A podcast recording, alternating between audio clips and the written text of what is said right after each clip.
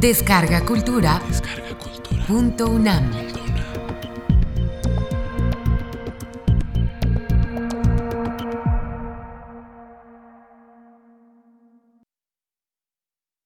Narrativa y cine.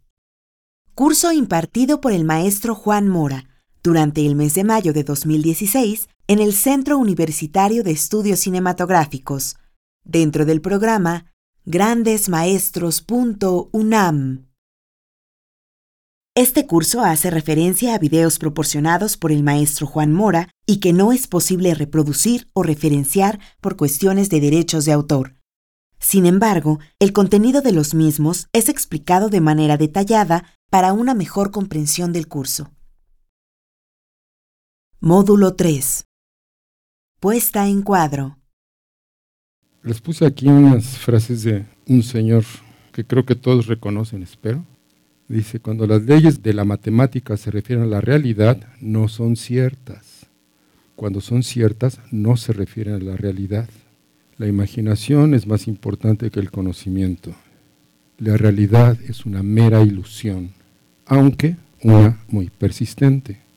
La imaginación lo es todo es la vista previa de lo que la vida va a traer. La realidad no es otra cosa que la capacidad que tienen de engañarnos nuestros sentidos. La realidad es el mayor sueño hecho realidad. Hay dos formas de ver la vida. Una es creer que no existen los milagros, la otra es creer que todo es un milagro. La ciencia sin la religión es plana. La religión sin la ciencia es ciega. Todo debe simplificarse tanto como sea posible, pero no más. Lo único que interfiere con mi aprendizaje es mi educación. Durante la etapa primitiva de la evolución espiritual del género humano, la fantasía de los hombres creó dioses a su propia imagen. La vida es hermosa, vivirla no es una casualidad. Elegí estas frases porque hablan lo que dice un científico respecto a la realidad, que coincide mucho con lo que algunos psicólogos modernos dicen, ¿no? La realidad, nuestra realidad humana, es una construcción de los seres humanos. Y es una construcción que ha evolucionado con la historia de la especie. Nosotros no la realidad como la veían nuestros antepasados. Hoy en día tenemos otro concepto de realidad. Y esto es importante considerarlo, la realidad como un producto de nuestra capacidad de crear imágenes. Y esa realidad que es concretamente para nosotros los humanos es un mapa que nos permite operar en el medio ambiente para lograr nuestros objetivos.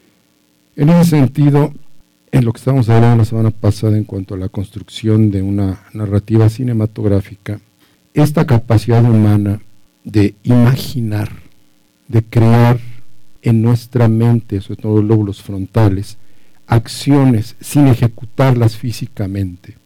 Es algo que nos hace distintos de los demás animales y es lo que nos permite también poder simular acciones antes de llevarlas a cabo. Simular las acciones desde un lugar seguro, sin ponernos en peligro. ¿Qué pasa si me tiro un bungee? Pues lo imagino, ¿verdad? Y si se rompe el bungee y me rompo la cabeza, fue una imaginación. ¿Por qué vamos al cine? Porque en el cine estamos en un lugar seguro y nuestra proyección mental, en lugar de estar ocurriendo en el lóbulo frontal, está ocurriendo en la pantalla. Estamos totalmente seguros. Y sin embargo, todo este tipo de acciones de carácter mental producen reacciones emocionales de significado motivacionales, como si estuviéramos haciéndolo en la realidad. Cuando estamos trabajando con la puesta en escena, estamos trabajando básicamente con un espacio tridimensional físico con actores en un desarrollo temporal continuo donde estos actores, como su nombre lo indica, están realizando acciones. ¿Qué voy a hacer con esas acciones? Si fuese teatro, suficiente presentar esas acciones a un público y el público con su imaginación va a completar ese mundo. Va a ver el, el castillo del Sinor, ahí con Hamlet, va a haber quizá un bosque, lo que sea. Simplemente el actor le va a decir, imagínate que estoy en tal lugar y le completamos, muy verosímilmente. Si no, no, nos este, afectaría el teatro. El problema de la puesta en cuadro es precisamente la traducción de las acciones reales, concretas, a una abstracción simbólica. Esa abstracción simbólica la va a recibir el espectador y la va a descifrar. La va a descifrar utilizando su memoria sobre todo. O sea, ve algo, lo primero que decimos, ¿a qué se parece esto? La metáfora es una de las grandes herramientas de nuestra mente para entender la realidad. Y a través de esta mezcla y mutación de metáforas que traen consigo reacciones emocionales, vamos construyendo esa nueva realidad. Queda claro el sentido que estoy hablando de realidad, como esa construcción mental de un mundo que en el momento que la podemos con nuestra imaginación no la distinguimos a nivel de este mundo externo. La única diferencia para nosotros es la seguridad que tenemos que ahí no nos va a pasar nada. Y podemos en cualquier momento decir, bueno, paso de mi imaginación al mundo concreto, donde sí me pueden ocurrir cosas. La idea de pasar de la tridimensionalidad, de la realidad concreta, de la acción física motora, a la representación simbólica de esa acción, es muy vieja en la historia de la humanidad. Desde nuestros antepasados más antiguos, que plasmaban en las cuevas imágenes de esa realidad, hasta el mundo contemporáneo con la realidad virtual. Entonces hay como una gran tradición precisamente de pasar de esta realidad de acción tridimensional a las imágenes planas. En la medida que tengamos en nuestros distintos tipos de memoria recuerdos que nos permiten interpretar, pues vamos a reconocer a qué velocidad sucede esta interpretación. Rapidísimo, ¿verdad? Mientras más tengamos esa información en nuestra memoria esté mucho más sólida, es mucho más rápido la interpretación a través de la analogía. ¿Qué me interesa de esto? Lo que llamamos el formato. En los comienzos del cine, pues había la posibilidad de filmar en cualquier formato. Los técnicos de esa época dicen, bueno, es que estos formatos académicos han demostrado ser la perfección en el arte pictórico y permite las mejores composiciones. Por lo tanto, empezaron a filmar en este formato, 4.3. De ahí viene esa pantalla cuadradita, ¿no? Con ligeras variantes, se le llama 1.33 a 1 también. Las televisiones viejas tienen este formato, ven las películas antiguas tienen este formato, en fin. Desarrollo de la técnica permite otro tipo de formatos, entonces cuando empieza a trabajarse con el formato de la marina, que se le llama 16.9 en video o 1.85 en cínito. Estos formatos alargaditos de las pantallas de carácter cinematográfico. Les comentaba esta idea de la narratología que dice que existe lo que se llama la historia, que es básicamente el mundo de la ficción, que tiene su propio tiempo, sus propias reglas, ahí vive Batman, o este, los hobbits, o, vive Prudencia Grifel, o vive Brad Pitt, en fin, ¿no? Y de este mundo, de esta historia, está lo que los forenses rusos llaman el sujeto, que es la manera como lo contamos. ¿Qué partes de esa historia elegimos para darle al espectador o al lector y que este espectador o lector pueda inferir ese mundo? Digo inferir más que decodificar, porque esa inferencia implica que aplica cada espectador sus propias metáforas. Todos somos distintos, aplicamos metáforas distintas, entonces interpretamos ese mundo de manera distinta. Interpretar el mundo significa irlo construyendo en nuestra imaginación. Si se nos muestran cachitos, lo de adentro, y no se nos muestra lo de fuera, pues nosotros le completamos porque estamos acostumbrados que nuestro concepto de realidad es que nos circunda completamente, ¿no? Que nada más se acaba, se acabe el marco de la pantalla. Cosa curiosa, en la pintura sí tengo la sensación que ahí se acabó. Pero en el cine no, tenemos la sensación que eso continúa. Aquí se crea un balance entre lo que vemos y podemos inferir de una manera más concreta y lo que no vemos y que tenemos que completar con un esfuerzo imaginativo mayor. Con eso juega mucho el cine hacer que el espectador tenga una inferencia y después contradecirlo. Es un juego, lo disfrutamos. A medida que los formatos van cambiando, empezamos a ver que es posible organizar esa información de una manera distinta. Entonces la pantalla, la tendencia ha sido siempre ampliar, ampliar lateralmente. ¿Por qué lateralmente y no verticalmente? Pues yo creo que tiene que ver con que tenemos los dos ojos colocados horizontalmente y no uno arriba del otro. ¿no? Si vemos uno arriba del otro, a lo mejor las pantallas crecerían hacia arriba. Otro aspecto de poner en cuadro una acción tridimensional física son lo que llamamos los lentes. El lente es un juego de elementos de cristal que permiten construir una imagen similar a la que se construye en el fondo de nuestro ojo. Estos lentes reciben nombre y a partir de sus características de juego con la perspectiva. Desde más o menos el Renacimiento, la cultura occidental se acostumbró a que la representación tridimensional a profundidad se señalaba con la perspectiva, con lo que se llama un punto de fuga, hacia el cual todas las líneas eh, de carácter horizontal coinciden. Si vemos esta imagen, pues decimos, pues eso realmente no se parece a como yo veo. Aquí hay una distorsión, decimos, en los bordes, ¿no? aquí hay una cosa que es bien interesante. Realmente cómo ve nuestro ojo, no sé si tienen, tienen alguna idea. El ojo, la superficie interna, está recubierta de dos tipos de terminales nerviosas, unas que llamamos conos o llamamos bastoncillos. Bastoncillos distinguen las diferencias de intensidad lumínica y los conos distinguen tres longitudes de onda nada más. Lo que llamamos verde, lo que llamamos azul, lo que llamamos rojo. Según este, los fisiólogos, eso corresponde al desarrollo de la especie como animales. porque vemos rojo? Porque el rojo es la fruta madura la fruta que podemos comer. el rojo también es la sangre. ¿sí? Fíjense qué curioso, el rojo tiene estos dos significados opuestos, algo alimenticio y algo que tenemos que temer, ¿no? algo de peligro. Después tenemos el verde, porque el verde es el follaje, ahí está la fruta, y la fruta verde no está madura. Y el azul, pues, el agua. Entonces, es una razón realmente de evolución física que veamos estos tres colores y que inventemos los colores intermedios en nuestra percepción a través de la mezcla. No vemos morado, no vemos cian, no vemos magenta, no vemos amarillo.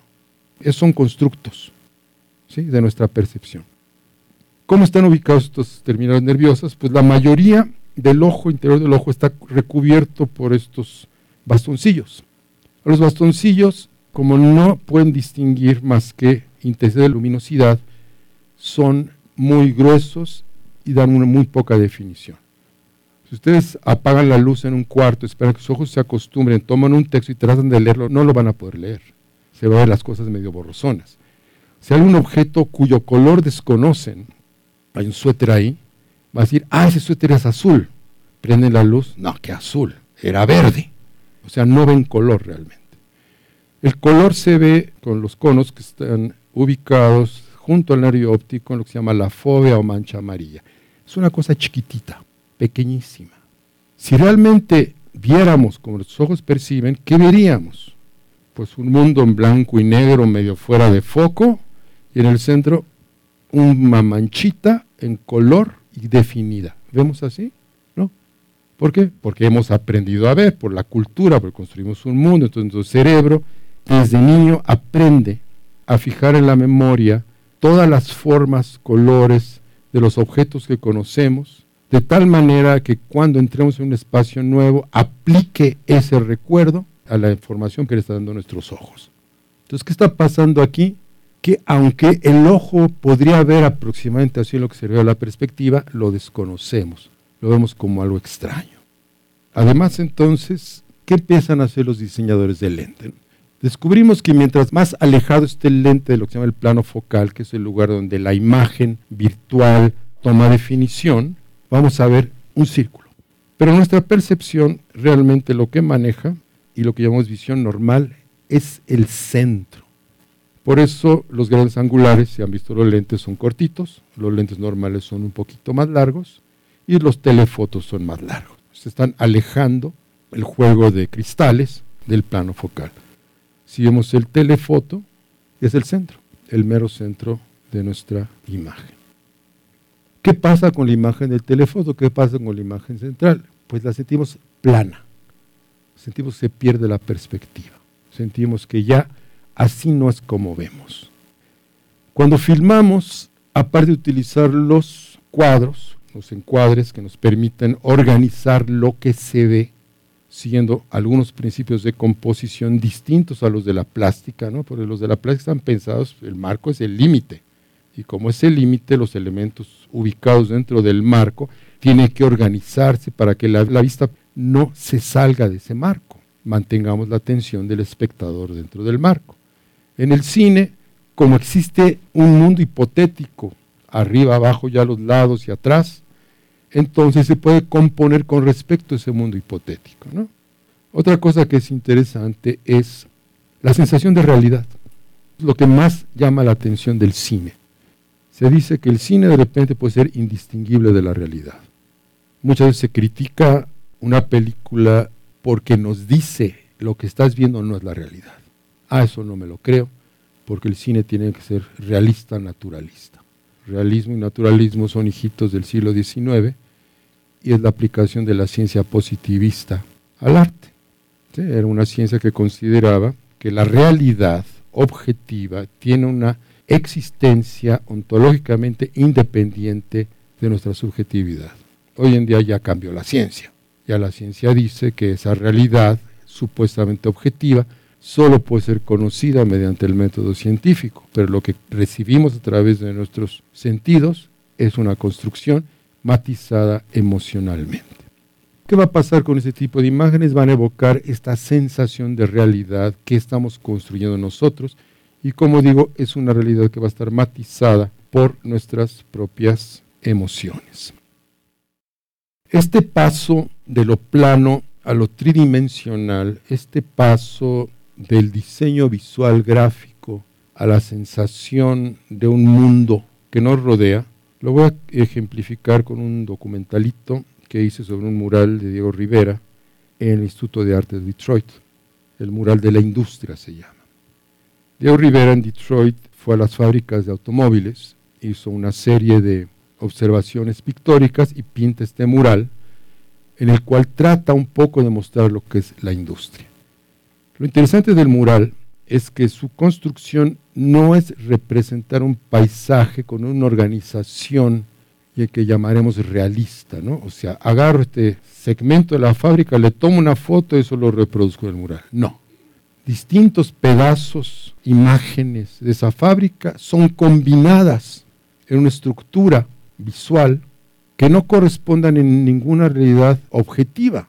Corresponde a la impresión emocional del pintor sobre esa realidad. Y los pone en un plano. Cuando grabo este documental, dije, bueno, vamos a tratar de comparar lo que pintó Diego Rivera con la realidad de una fábrica. Entonces vamos con la cámara y vamos a filmar de la realidad directa las máquinas tridimensionales funcionando, las personas interactuando y después vamos a mezclar las dos. Una imagen pictórica hecha sobre un plano y una imagen de video grabada a partir de una realidad tridimensional. Vamos a mezclarlas, a ver qué pasa. En este momento del curso se proyectó el video mencionado por el maestro Juan Mora y que a continuación explica detalladamente.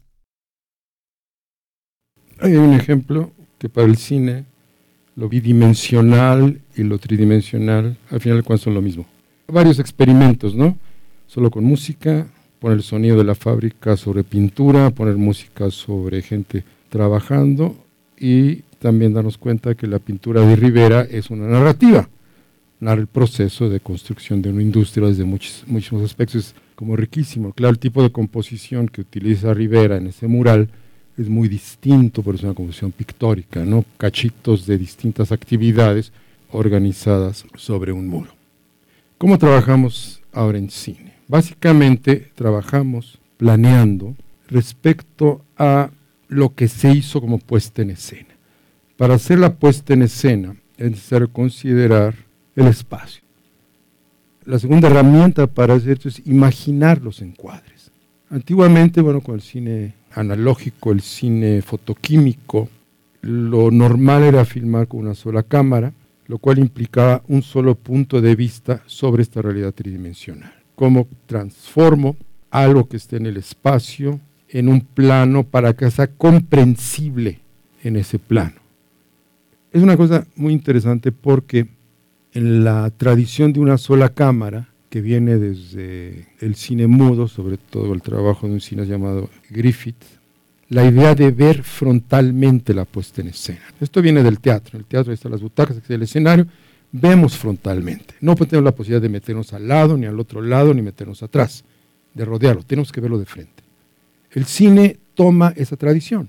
Entonces, mucho del cine, incluso el cine contemporáneo, se ve de frente.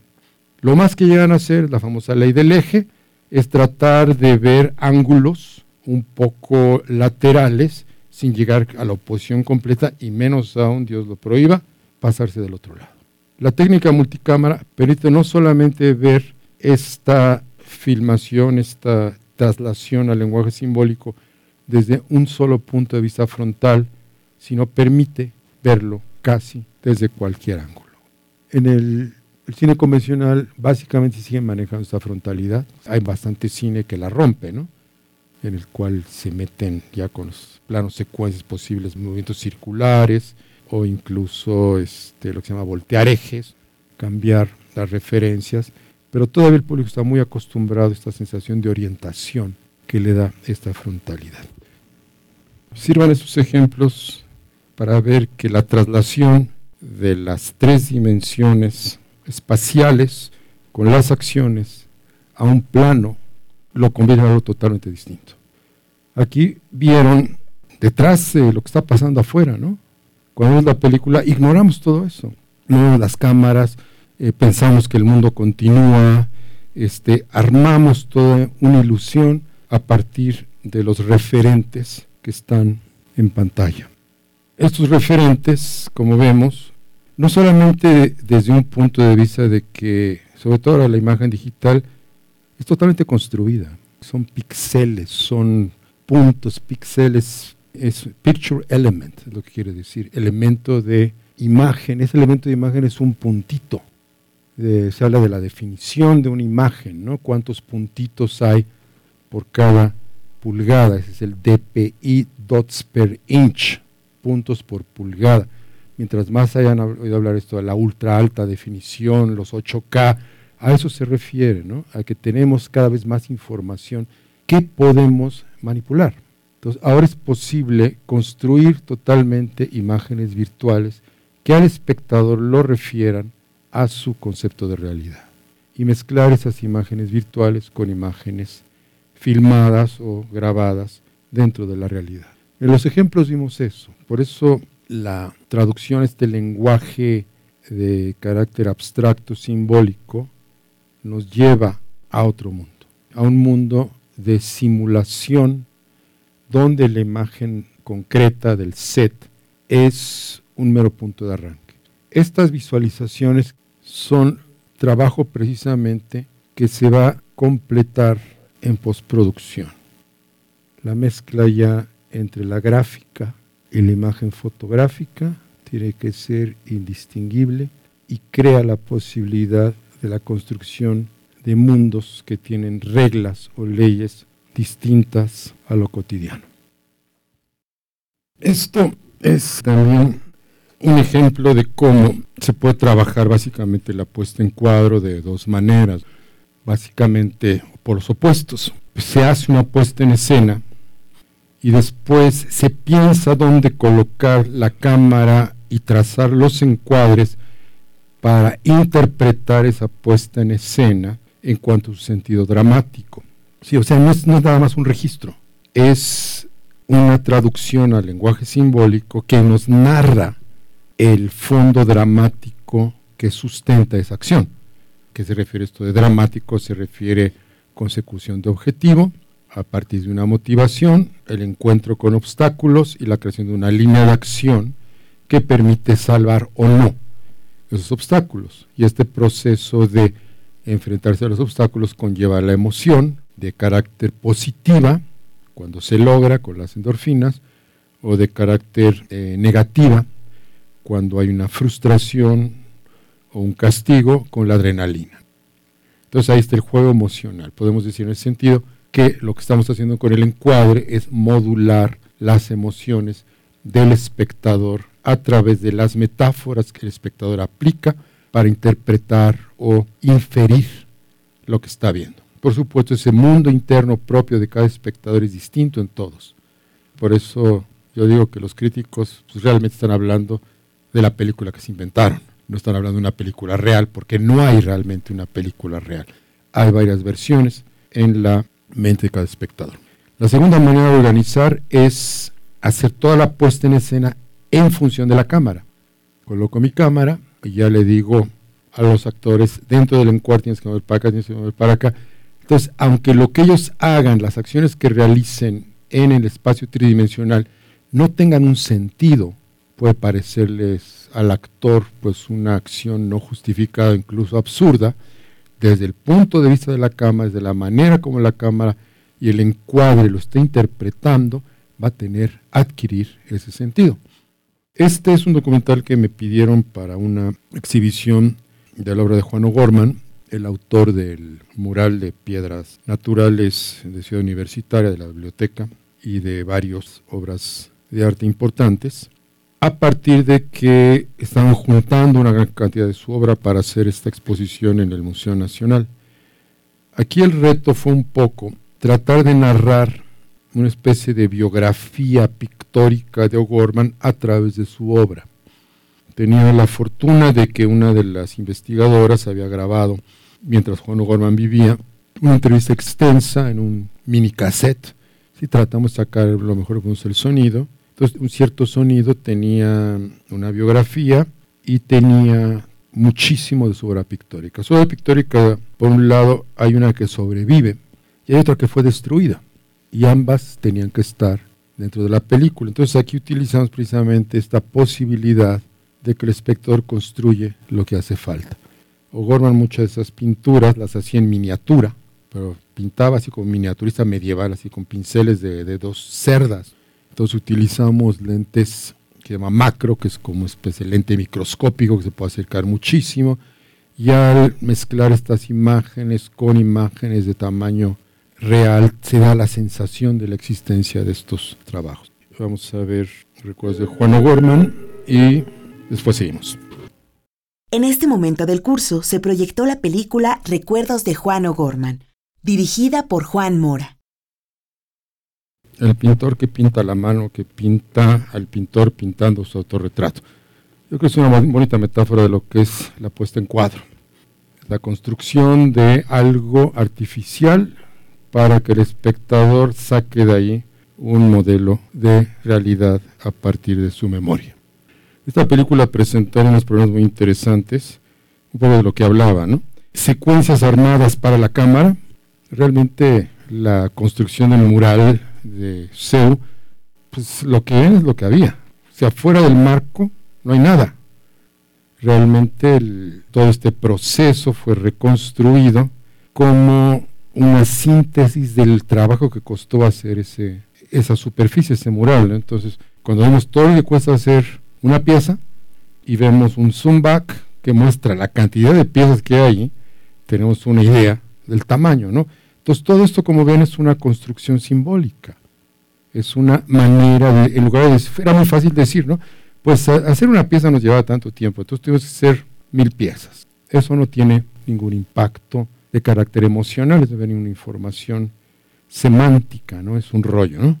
Pero si lo vemos y construimos, nos da esa sensación. El otro problema era adaptar el encuadre a lo que existía como material pictórico o arquitectónico. Esas cosas yo no les puedo decir, muévete para acá, corrígete para acá. O sea, recomponer dentro de un mural, porque el, mural no está pensado para ser fraccionado en, en encuadres, está pensado para una visión fluida, todos los elementos se mezclan, entonces empezamos a buscar el encuadre y no se metió esta tal cosa, muévete un poquito a la derecha, bájale acerca de la cámara, etcétera, Problemáticas, por ejemplo, el mural de Pátzcuaro es gigantesco, ¿qué hubo que hacer ahí? Poner franelas negras sobre las ventanas, que son gigantescas, están bien arriba. Construir torres, hicimos tres torres, dos para luces y una para cámara, eran torres que se construyen con paralelos, una tenía cuatro paralelos que son más o menos como de un 80 de altura y las otras eran un poco más altas. Luego con un lente zoom cerrado empezar a buscar los encuadres. Uno pisaba esa tabla y todo se balanceaba, entonces había que evitar que la cámara estuviera vibrando, ¿no? Digamos, ese era un ejemplo. También el, el mural del aeropuerto fue hacer toda una estructura muy alta para poder poner la cámara y poder más o menos ir desplazando para estar frontal al mural, porque cualquier inclinación iba a dar unas perspectivas que iban a revelar el truco de que estamos filando el mural, ¿no? Y por otro lado, en el mismo del aeropuerto, el mural destruido del aeropuerto. Bueno, existe un cuadro sobre ese mural. Entonces ahí con un lente macro, o sea, un lente tipo microscopio, acercar la cámara, iluminar de tal forma que no se viera la sombra de la cámara, el foco es muy crítico, encontrar los encuadres exactos, y esto contra los dibujos, en fin, fue un trabajo realmente muy, muy pesado, y sí se cree que ahí estamos viendo el mural completo, ¿no? Pero no se nota, entonces, al intercalar la edición da la sensación, la idea de lo que, el significado emocional de la destrucción de un mural. Entonces, en este documental, pues están las dos formas de trabajo la organización de la acción para la cámara y el adaptar la cámara. Aquí realmente no era acción, eran murales o pinturas o arquitectura, ¿no? pero sí nos obligó a hacer verdaderos malabares para poder filmar la película. ¿no? En mi trabajo ya con las posibilidades del cine digital, lo que hice en esta película Heréndira fue como mezclar estas dos maneras de relacionar la puesta en escena con la puesta en cuadro. Por un lado, pues ensayé con esta gente que algunos eran actores, otros no eran actores, en un foro, después salimos al espacio de la locación real, ¿no? a la ruina arqueológica, por ejemplo, arriba del volcán, este, lugares de difícil acceso, lugares incómodos. Y una vez, como ya estaba planteada la puesta en escena en un ensayo tipo tridimensional, ¿no? sin pensar en ningún frente. No era, vamos a ver todo desde acá, no. Era, espacialmente se manejan los actores como requieren en cuanto a la esencia dramática de su secuencia, ¿no? O sea, en cuanto a sus objetivos, su obstáculo y su línea de acción. Entonces, una vez que eso está hecho, es llevado a la zona arqueológica y en lugar de ajustar para un punto de vista en la cámara, coloqué tres cámaras y tratamos de cubrir la mayor parte de la acción con una interpretación dramática desde cada una de esas posiciones de cámara. Entonces se hizo una mezcla, una mezcla puesta en escena independiente de la puesta en cuadro, cámara ajusta esa puesta en escena y ajustar esa puesta en escena también a las tres posiciones de cámara. Entonces, hicimos como una mezcla de ambas cosas, en el cual, pues ya que es digital, tenemos la posibilidad de que de repente el encuadre no funcionaba, ¿no? Si había un momento donde ya los personajes componían más, tapan unos a otros, salían de cuadro, pero no importaba porque ese segmento estaba siendo registrado por alguna de las otras cámaras. Esto nos da la posibilidad después de armar ese sistema de rodaje, yo lo llamo plano secuencia con intercortes. Entonces básicamente hay tres temas de rodaje clásicos, el master shot con protecciones, que es el que utilizan los norteamericanos, que es, haces una puesta en escena para una posición de cámara frontal y se va filmando distintos tamaños de cuadro. Primero se filma toda abierta, después se va acercando la cámara, después se filman los actores por separado, ángulos encontrados, después se filman los detalles llamados insertos y todo esto da como resultado mucho material donde se repite y se repite y se repite la acción. Eso le sirve al actor también para ir perfeccionando su trabajo y al productor para editar la película como él quiera. Después está el sistema europeo de trabajo, donde cada toma es planificada y se filma la mala toma. Después ya se arman estas y se va construyendo una, pues una especie de continuidad espacio-temporal virtual. Y el tercer sistema que pues cada vez se pone más de moda es llamado el plano secuencia, donde la puesta en escena es filmada de manera continua, en espacio y tiempo. Sí, esto, digo, son principios ya bastante antiguos, que los primeros planos secuencias surgen con el cine, alrededor de, finales y principios, finales del siglo XIX, principios del siglo XX. Después, cineastas como Hitchcock, con su toma de 10 minutos, que el tamaño de un rollo, la ensayan. Después viene toda una época donde se tratan de hacer composiciones muy complejas en una sola toma, hasta llegar a películas como Arca Rusa, que se supone está toda grabada en una sola toma, cosa que es posible por el digital. Entonces yo ya agregué mi sistema, plano secuencia con intercortes, que para mí es como el mejor de, de varios mundos.